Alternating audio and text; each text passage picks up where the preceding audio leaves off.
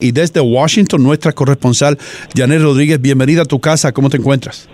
Buenos días, buenos días. Y hoy nos acompaña también Leo. Estoy sola con el bebé, así que me disculpo por cualquier interrupción. Leito, danos un amapuche, Leito. Eh, Janet, bien rapidito, eh, Elizabeth Warren se retira de la contienda. ¿A quién va a apoyar ahora? Va a ser muy difícil. Ella ayer dijo que esto hay que pensarlo, que no se puede apoyar a alguien así de repente. También se lo dijo a la gente que le apoya, pero yo no sé. Mira, por una parte, Bernie Sanders, que es la persona con la que más ella eh, políticamente eh, se acerca, ¿no? La llamó mentirosa en un escenario, en un debate por su parte a Biden no es para ella no es tan progresista como ella entonces yo la verdad es que no sé a quién apoya a quién apoyaría ella y si es que va a dar su apoyo a un candidato. A lo mejor lo que hace es decir bueno yo voy a apoyar a quien sea el nominado no voy a dar mi apoyo hasta que no hasta después de las ah, de la de la convención y se abstenga de aquí a de aquí a julio. Vamos a ver si eso pasa Janet, en el ambiente y gracias a los resultados del Supermartes, se esperaba que Warren hiciera esto, pero al final de la jornada del Supermartes, pues ella dijo que continuaría y creo que le quiso dar continuidad a esa carta donde pues mostró e hizo público su, su paso al costado. La pelea continúa.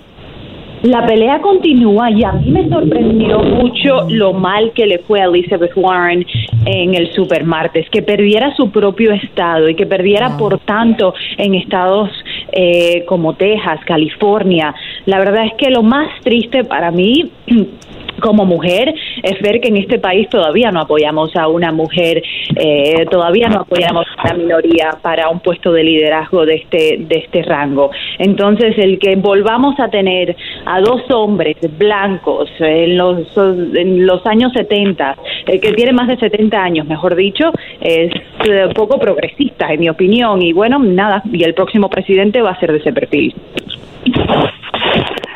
Janet, pero las inclinaciones en Washington están dirigidas hacia dónde? ¿Hacia Joe Biden o hacia Bernie Sanders? Finalmente, la recta final van a ser ellos dos. Uno, uno de ellos enfrentará al presidente Donald Trump. ¿Qué le dice a usted el ambiente allá en Washington? Bueno, el ambiente en el Senado es claro. Aquí, desafortunadamente o afortunadamente, como quieras verlo, no es un pueblo que favorece a eh, Bernie Sanders. En el Senado sabemos que las voces dicen que allí él no ha hecho mucho, que es un viejo cascarrabias, así lo dicen muchas personas, no lo digo yo, y que no es una persona con la que se trabaja favorablemente en el Pleno del Senado. Eh, por otra parte, sí, bueno, eh, el vicepresidente Biden es una persona mucho más querida, tiene una fundación, por ejemplo, que está basada en Washington, el centro Biden, entonces es más popular por sus eh, por, por ser parte del establecimiento, ¿no? Como le llamamos aquí en Washington y Washington sigue siendo una ciudad que, que no le gustan los cambios. Janet, eh, Chuck Schumer, vamos a hablar un poquito acerca de lo que sucedió en Luisiana. Está metido en un poquito de problemas porque Mitch McConnell está remitiendo eh, en contra de él diciendo que él amenazó personalmente a dos miembros de la Corte Suprema de los Estados Unidos. ¿Qué se dice acerca de eso? Sí, la verdad ya Chuck Schumer dijo que, que los comentarios que hizo, y vamos a recordarle a nuestra audiencia que hubo una audiencia en la Corte Suprema sobre el aborto, esto fue a mitad de semana, Chuck Schumer estuvo en una protesta frente a la Corte Suprema en la que dijo que los jueces conservadores, Kavanaugh Gorsuch, que fueron dos jueces eh, a los que nombró el presidente Trump, iban a pagar el precio eh, si es que votaban en contra o a favor del aborto y contra de este caso. Eh, lo dijo de una manera bastante amenazante. El juez eh, principal de la Corte Suprema salió a rechazar esos comentarios y yo creo que Schumer se dio cuenta de lo mal parado que quedó en todo esto. Habíamos visto al presidente Trump hacer comentarios similares sobre la jueza Sotomayor y la jueza Ginsburg, pero Chuck Schumer no se tenía que haber puesto a ese nivel y yo creo que todos, no importa del bando que estés, eh, coinciden en que Schumer se le fue, se le fue la lengua y no debió haber hecho esos comentarios.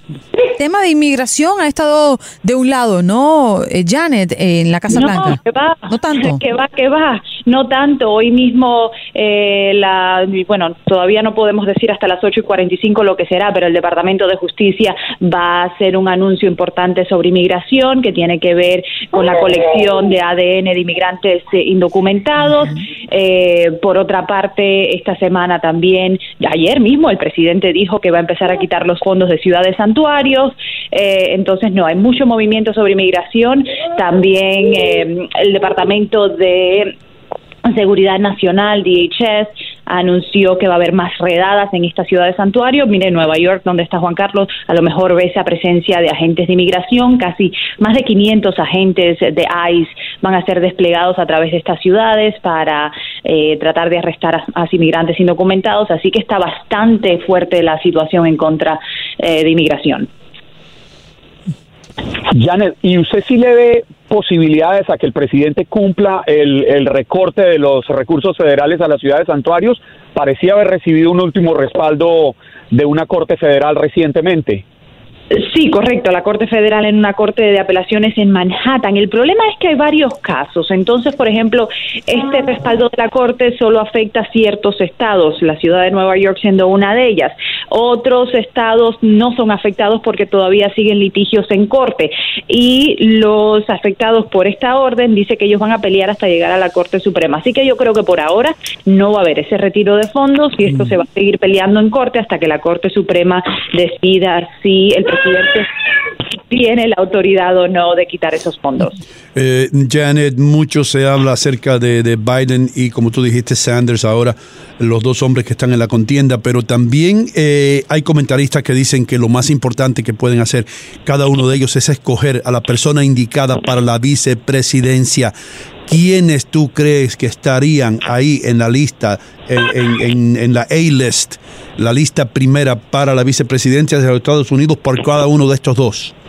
Eh, la gran sorpresa yo creo que va a ser el, quien escoja el senador Sanders. Ahí la verdad que se comenta poco, pero por parte de Biden tiene varias oportunidades. Tendría, por ejemplo, Julián Castro, un latino, tendría Kamala Harris, eh, la senadora del estado de California, una, una mujer afroamericana muy preparada para, en mi opinión, para este puesto. Así que él tiene varias oportunidades de que este ticket se convierta en un ticket que llame a los latinos que llame a los afroamericanos, que dé a la diversidad. El ticket de, de Sanders, eh, pues la verdad que no está tan claro.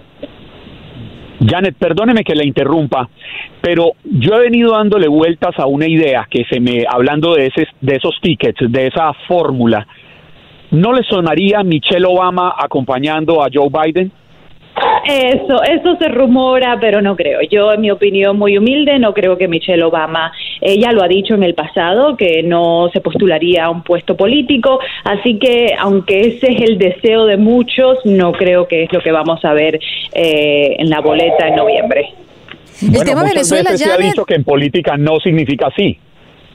Vamos a ver, vamos a ver, en política ya hemos aprendido que cualquier cosa puede pasar. Vamos a hacer una pregunta a nuestro nene Leo. el futuro. Nos queda muy poquito tiempo, pero sigue, pero sigue siendo noticia y sobre todo en la Casa Blanca y desde Washington el tema Venezuela, ¿no? Ayer Trump extendió un año más la declaración de emergencia nacional.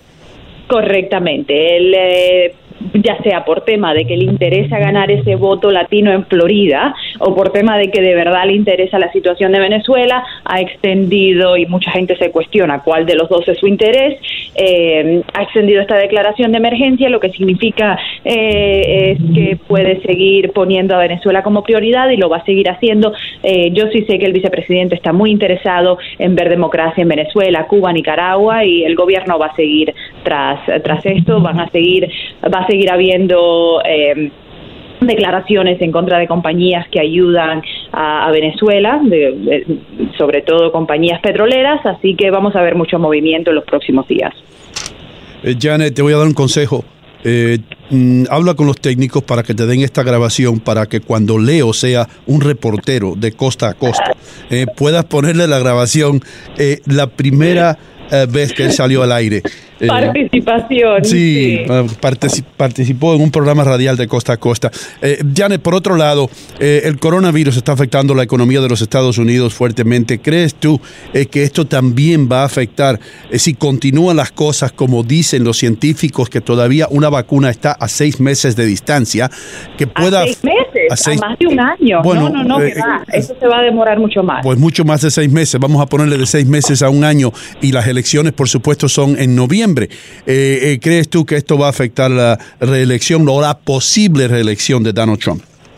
No sé si va a afectar, bueno, vamos a ver cómo se, se, cuál va a ser el futuro del coronavirus y cuánto tiempo va a durar. Hoy hay tremendo, eh, tremenda controversia armada aquí en Washington. El presidente acaba de cancelar una visita al Centro de Control de Enfermedades en Atlanta. Iba a ir ahí hoy a hacer el show que siempre hace, a firmar el presupuesto, los 8 mil millones de dólares que el Congreso otorgó para combatir el coronavirus y no va. ¿Por qué no va? Porque dice que no quiere interferir con la misión del Centro de Control de Enfermedades, pero lo ha estado haciendo, ha estado interfiriendo toda la semana. Entonces yo creo que ya se está dando cuenta de que hay mucha crítica, de que el presidente dice una cosa, sus funcionarios de salud dicen otra, hay mucha gente alarmada porque no sabe a quién creerle y si esto continúa así puede que le afecte, pero de aquí a noviembre falta muchísimo tiempo, ya no estamos hablando, mira, ni del juicio político, ni de Rusia, ni de nada más, ahora es el coronavirus y quién sabe cuál va a ser la emergencia nacional o el tema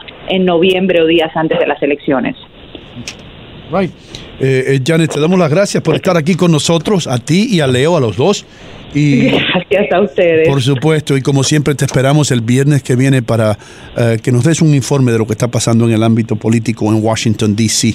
Eh, gracias por estar con nosotros. Aquellas personas que quieren seguirte, Janet, ¿qué tienen que hacer? En Twitter, Jan Rodríguez TV y en plataformas de Instagram y Facebook, Janet Rodríguez.